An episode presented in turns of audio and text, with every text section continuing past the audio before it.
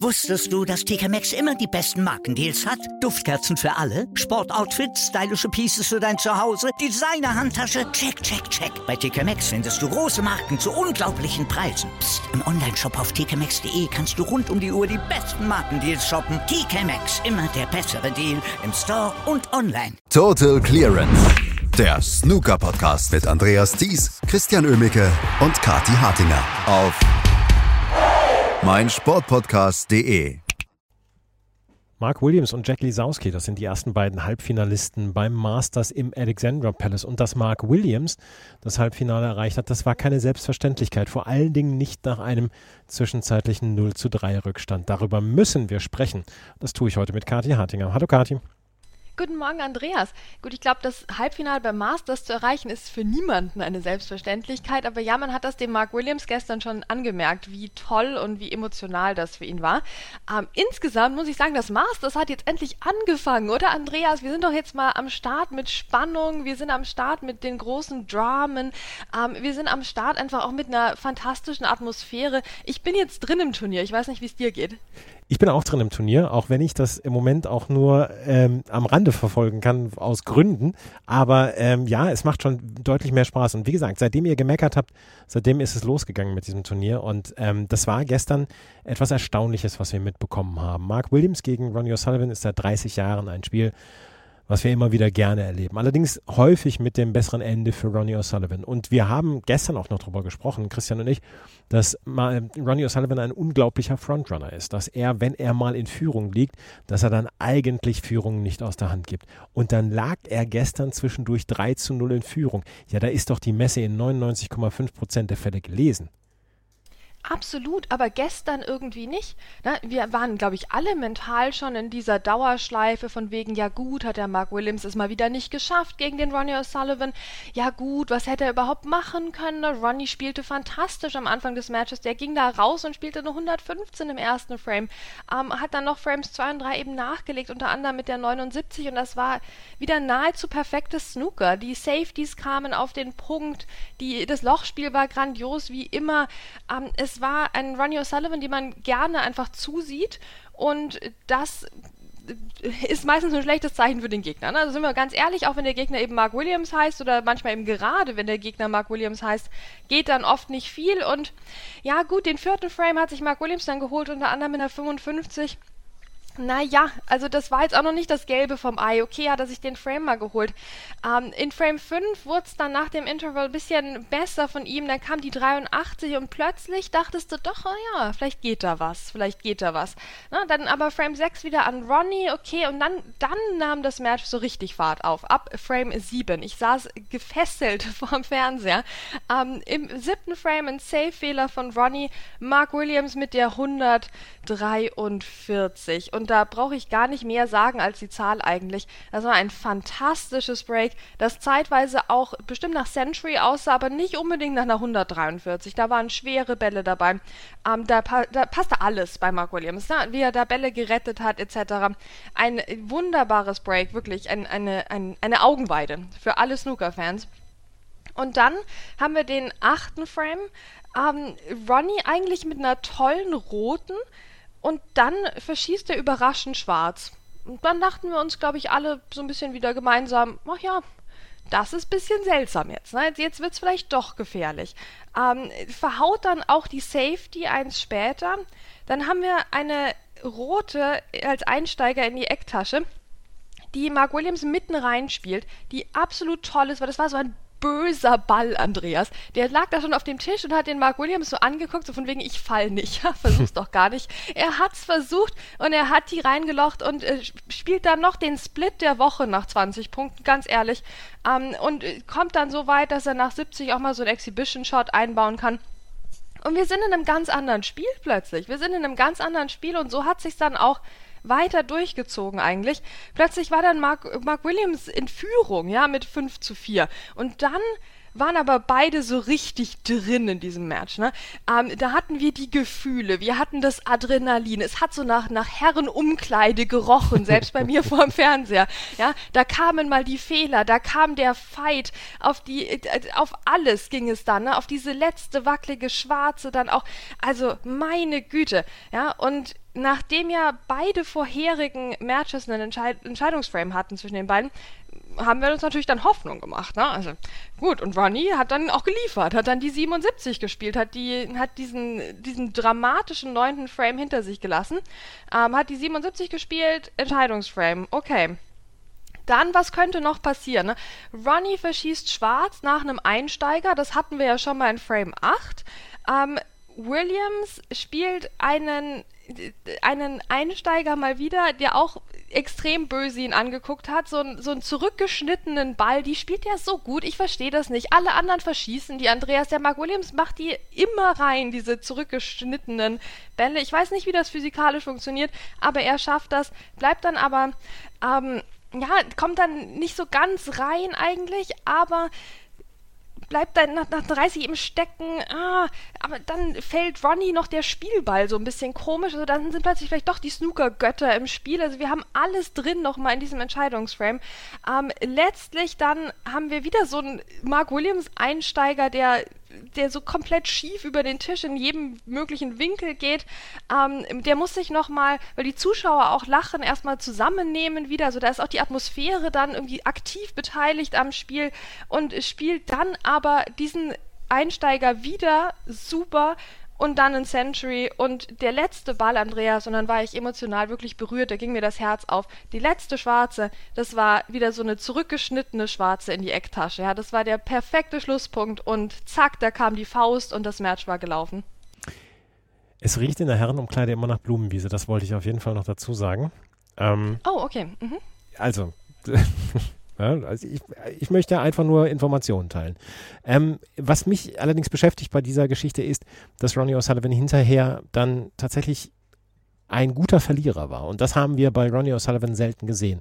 Er zeigt sehr häufig nicht den Respekt, den vielleicht die Gegner bekommen sollten. Äh, wir haben früher schon über die Numpties etc. gesprochen, aber er ist auch dann so jemand, der ähm, keine guten Breaks beklatscht etc. Gestern war er allerdings anders. Da hat er sich da hat er sich als guter Verlierer erwiesen. Ja, ich würde so weit gehen, Andreas, und sagen, dass wenn Mark Williams in Frame 7 nicht nur 143, sondern einen Maximum Break gespielt hätte, hätte Ronnie ihm gratuliert. Meinst du? Das, das sagt, glaube ich, alles. Ja, also Ronnie, extrem respektvoll, wirklich hat auch nachher nochmal einen Tweet losgeschickt hier, ähm, dass der Mark Williams verdient gewonnen hätte.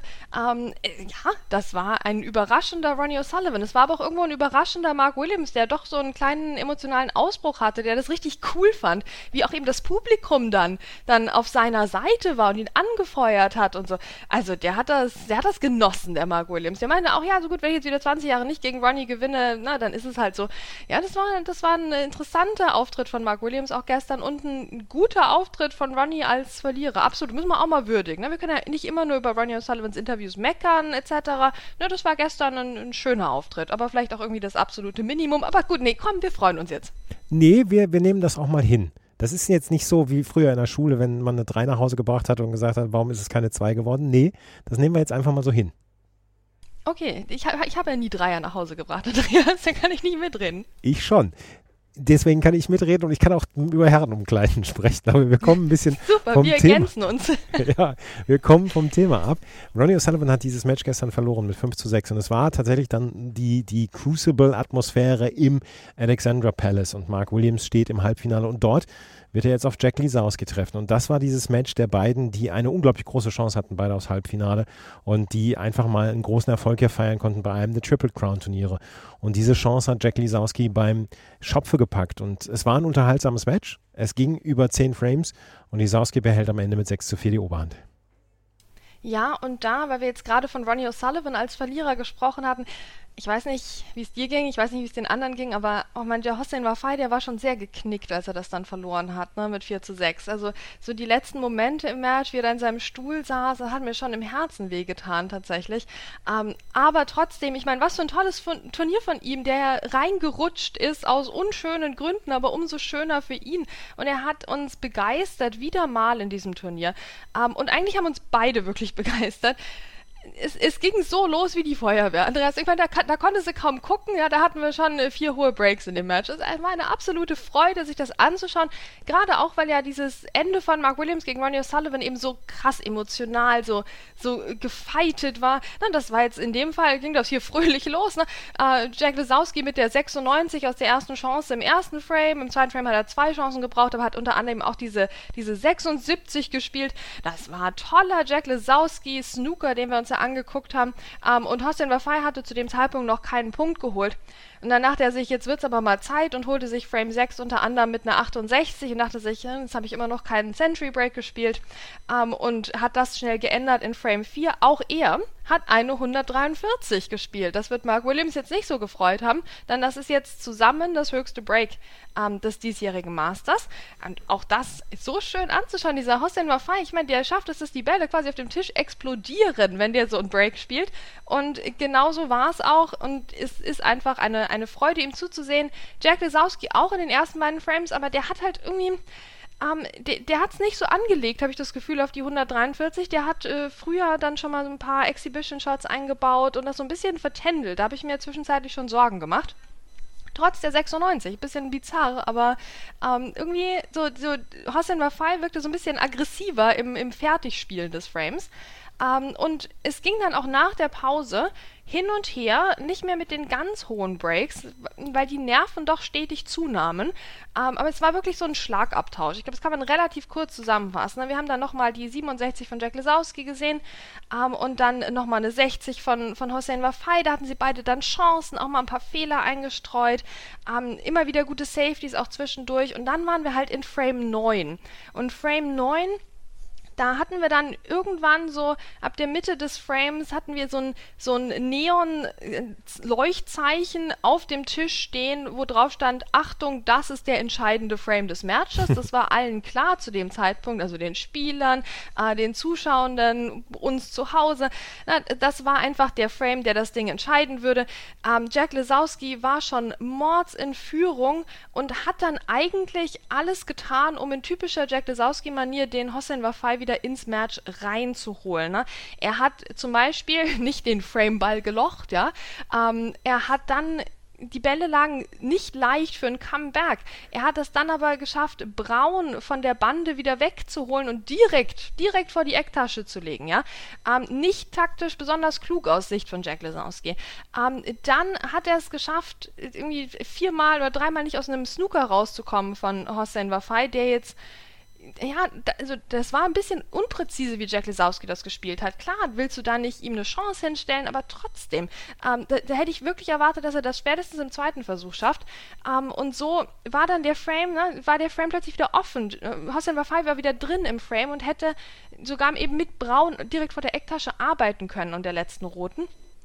Ähm, er hat dann es auch geschafft, reinzukommen, der, der Hossein Wafai, ins Break und ist dann leider an, an Blau gescheitert die klebte so an der Bande so richtig ekelhaft und hat er nicht geschafft, die wegzubekommen. Und so hatten wir dann tatsächlich mal einen richtig spannenden Frame, der auch lange ging. Also vorher war das ja alles immer so ein paar Breaks in, in, in 15 Minuten und dann war wieder Schluss. Na, dann wurde es plötzlich richtig spannend, richtig knapp und ähm, es war dann leider Hossein Wafai, muss man sagen, der so toll sich zurückgekämpft hat aus dem Nichts in diesen Frame rein, der einen Safe-Fehler zu viel machte, Blau blieb halbwegs lochbar auf die lange Distanz vor der Ecktasche liegen und Jack Lesowski machte den dann rein und dann war der Frame tatsächlich gelaufen zugunsten von Jack Lesowski. Und die Luft war raus bei Hossein Wafai und Jack Lesowski holte sich dann auch den folgenden Frame mit der, mit der 74. Aber das, dieser neunte Frame, der hätte wirklich, hätte alles passieren können. Hätte auch sein können, dass Ronnie O'Sullivan wieder reinkommt und den Frame dann gewinnt. Also wirklich super spannend.